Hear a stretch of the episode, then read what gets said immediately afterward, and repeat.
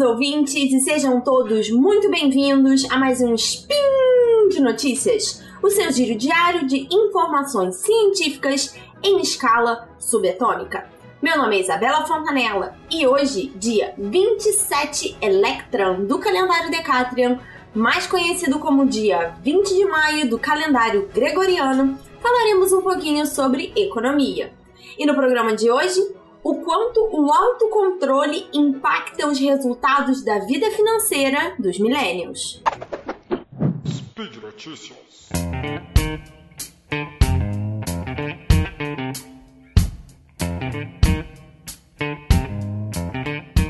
Gente, o spin de hoje, ele foi na verdade inspirado por um paper intitulado The Self-Control Constitutes a Driver of Millennials' Financial Behaviors and Attitudes que traduzido livremente fica: o autocontrole é um fator relevante para os comportamentos e atitudes financeiras dos milênios?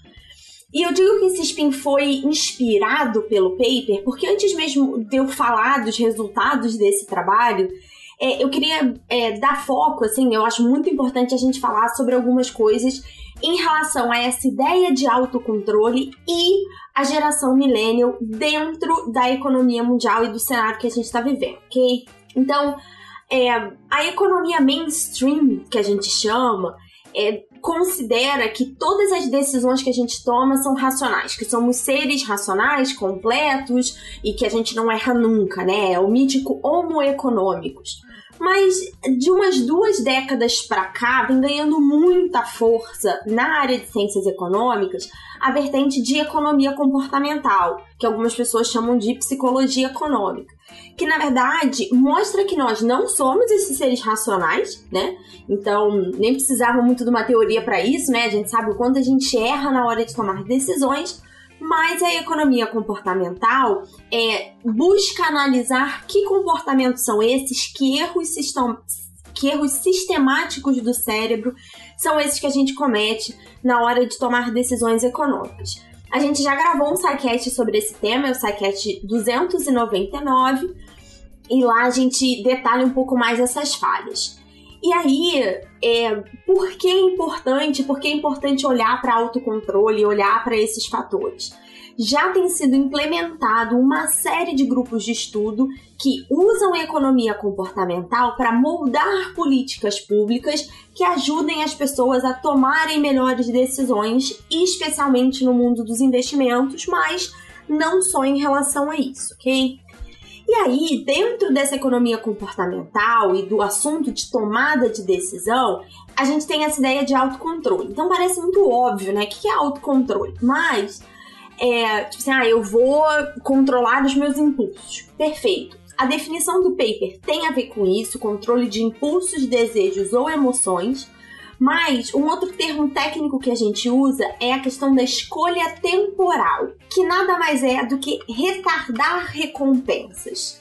Então, aquela racionalidade perfeita que eu falei para vocês no começo da economia mainstream vai é, ela não concorda né ela não consegue entender essa ausência de autocontrole porque todos os seres humanos sendo racionalmente perfeitos conseguiriam é, controlar os seus gastos presentes em prol de resultados mais positivos no futuro.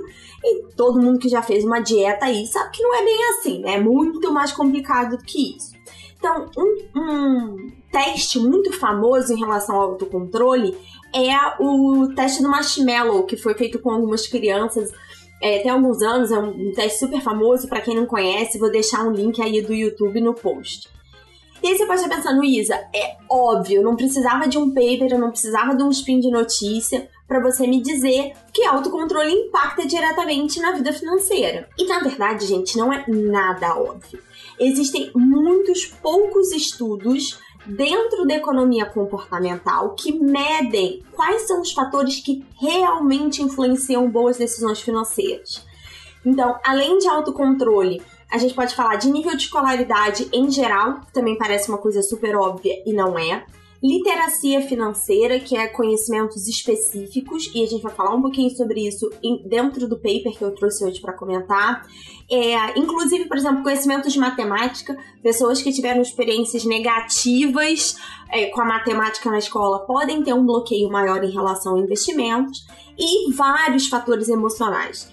Então, não é tão óbvio assim. Vocês vão ver que o resultado do, do trabalho que eu trouxe aqui hoje para vocês vai mostrar que realmente os resultados não são é, sempre o que as hipóteses colocam, tá?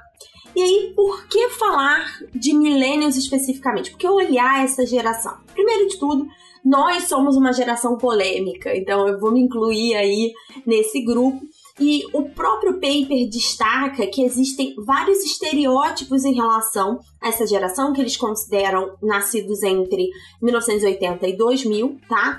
Então é chamada de a geração da gratificação imediata. Indicaria, né, essa, esse rótulo, né, indicaria que nossa geração tem níveis menores de autocontrole financeiro do que outras gerações. Isso se torna muito impactante na economia mundial porque Atualmente, se a gente seguir essa idade aí de nascidos entre 80 e 2000, os milênios têm entre 20 e 40 anos. Então, essa é uma fase crucial de tomada de decisões financeiras para a construção de um futuro mais sólido. E entender essa falta de controle pode ser crucial em temas como endividamento, é, financiamento imobiliário, construção de patrimônio e investimento para aposentadoria. Se a gente também parar para considerar que a maior parte da força de trabalho em alguns anos já será dos millennials, entender como essa geração pensa o lado econômico dos investimentos é extremamente importante para ajudar a construir uma economia mais robusta, tá? Em que mais pessoas estejam, vamos dizer assim, protegidas de erros no mundo dos investimentos. Então, agora que a gente já deu essa geral nos temas, vou falar especificamente do paper que analisou dados de 7 mil espanhóis, então é uma base de dados aí da Espanha, dos quais 30% eram millennials, e foram comparados quesitos de investimento e endividamento e cruzado com dados de autocontrole, literacia financeira, renda e gênero. A maior parte das pesquisas anteriores no mundo da economia comportamental e de autocontrole tinha sido conduzida nos Estados Unidos e a gente vai ver que esse paper, que na verdade é espanhol e tem já características sociais bem diferentes, reforça alguns dados da sociedade americana, principalmente aqueles que mostram que a geração millennial tem taxas menores de investimento em todos os produtos analisados, desde poupança a mercado financeiro, é, ações, derivativos e tudo mais e que essa diferença é especialmente grande em relação a produtos de aposentadoria. E, gente, isso é muito preocupante. Porque a nossa geração já vai enfrentar um cenário muito desafiador de aposentadoria se a gente comparar com a geração dos nossos pais e dos nossos avós. Isso tudo, esse cenário é muito complexo por conta do aumento de custo de vida que acelera, tem acelerado não só no Brasil, mas no mundo muito mais para a terceira idade do que para outras gerações, e também a capacidade do Estado de arcar com essa população idosa, seja no suporte do sistema de saúde, seja no suporte de pensões e, e seguridade social. Então, os millennials deveriam se preparar melhor para a aposentadoria, mas não é isso que a gente está vendo.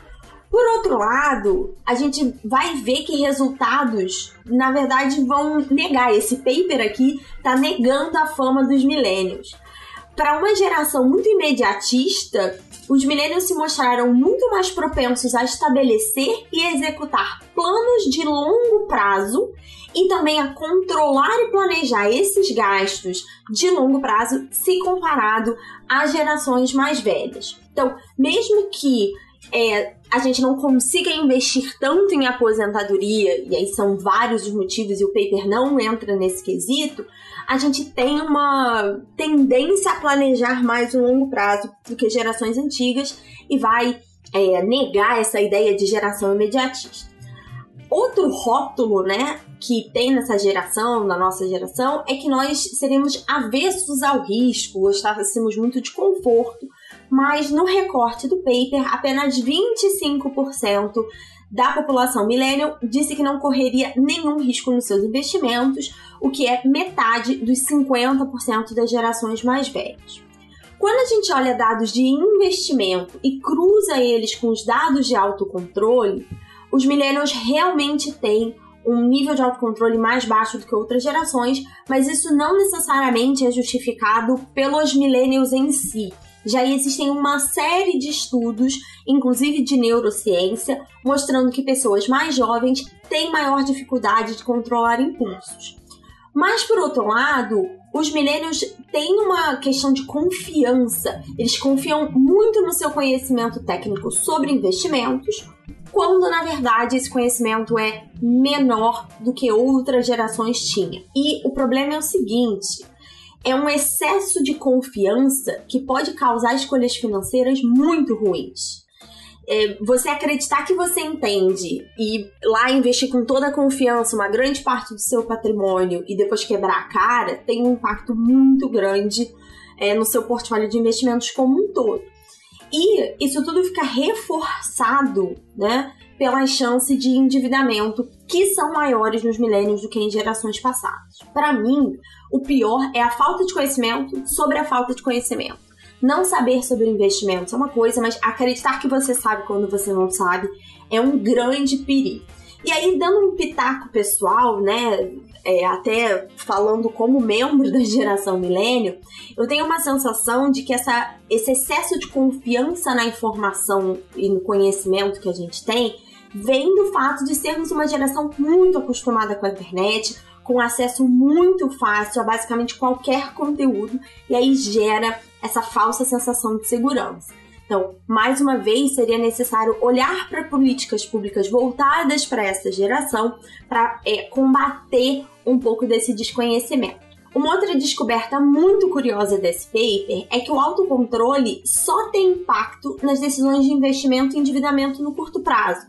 Nenhum resultado foi encontrado quando o assunto tocava em investimentos para aposentadoria ou financiamento imobiliário, que a gente está falando de prazos mais longos. O que, que, isso quer dizer?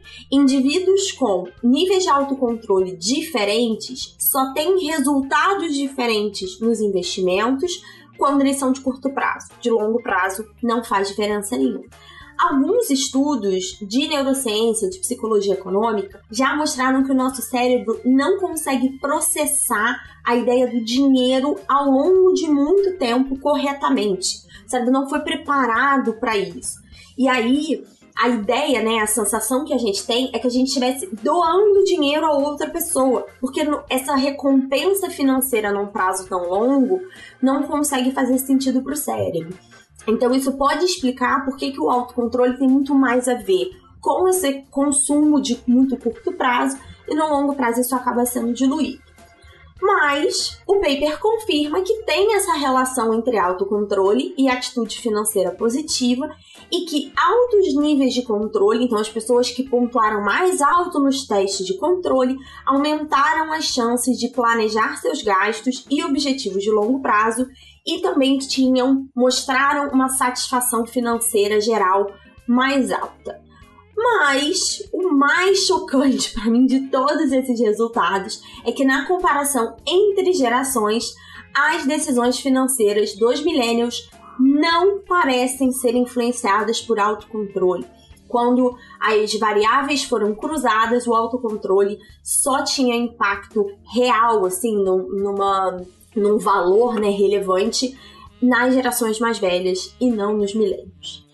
E é óbvio que falar de geração millennial é muito diferente em cada país, são aspectos completamente diferentes da economia que acabam moldando o indivíduo.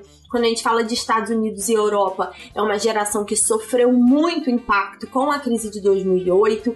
Aqui no Brasil, a gente já não tem tanto esse impacto, mas tem o impacto da, da do real. É uma, uma, geração que não lembra da, da hiperinflação, é, tem a ideia de que a economia tem essa estabilidade da moeda. Então é difícil fazer esse, essa generalização mas os dados da pesquisa espanhola reforçam muitos dos dados que já tinham sido encontrados nos Estados Unidos e mostra aí uma tendência, tá? Como eu falei para vocês, é, essas pesquisas são importantes para tentar desenhar políticas públicas pensadas nessa geração. E o trabalho se restringe a dizer que alguém precisa tomar essa medida, né? E eu gostaria de dar um passo além. Com essa ideia de que autocontrole parece não impactar investimentos de longo prazo, como previdência, a gente precisa olhar para essas políticas públicas em relação ao nudge, que é como se fossem empurrõezinhos, né? O vencedor do Nobel, é, Richard Taylor, tem essa teoria que tem a ver com a arquitetura de escolha. A forma como a gente monta as escolhas de previdência e de investimentos pode ajudar os indivíduos a tomar decisões melhores. Considerando tudo que a gente viu nesse paper, é, para mim é muito importante olhar para esse lado de aposentadoria, senão a gente vai ver uma geração com muita dificuldade nos seus últimos anos de vida para não só manter padrão né, de vida, mas também para conseguir se sustentar. Então, não só falar dos estudos, mas também colocá-los em prática com políticas públicas e arquiteturas de escolhas que ajudem as pessoas a investir melhor e tomar melhores decisões financeiras.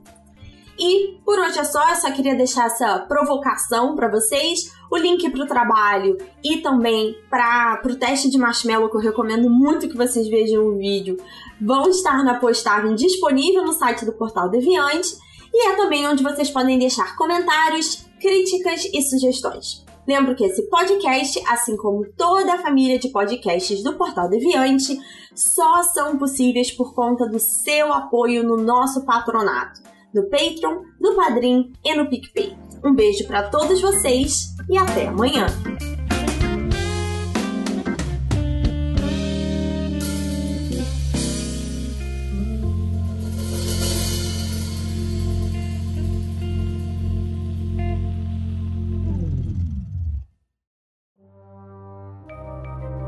Este programa foi produzido por Mentes Deviantes.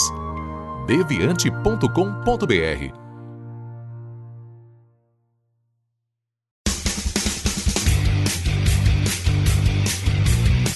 Cortes, edição de podcast.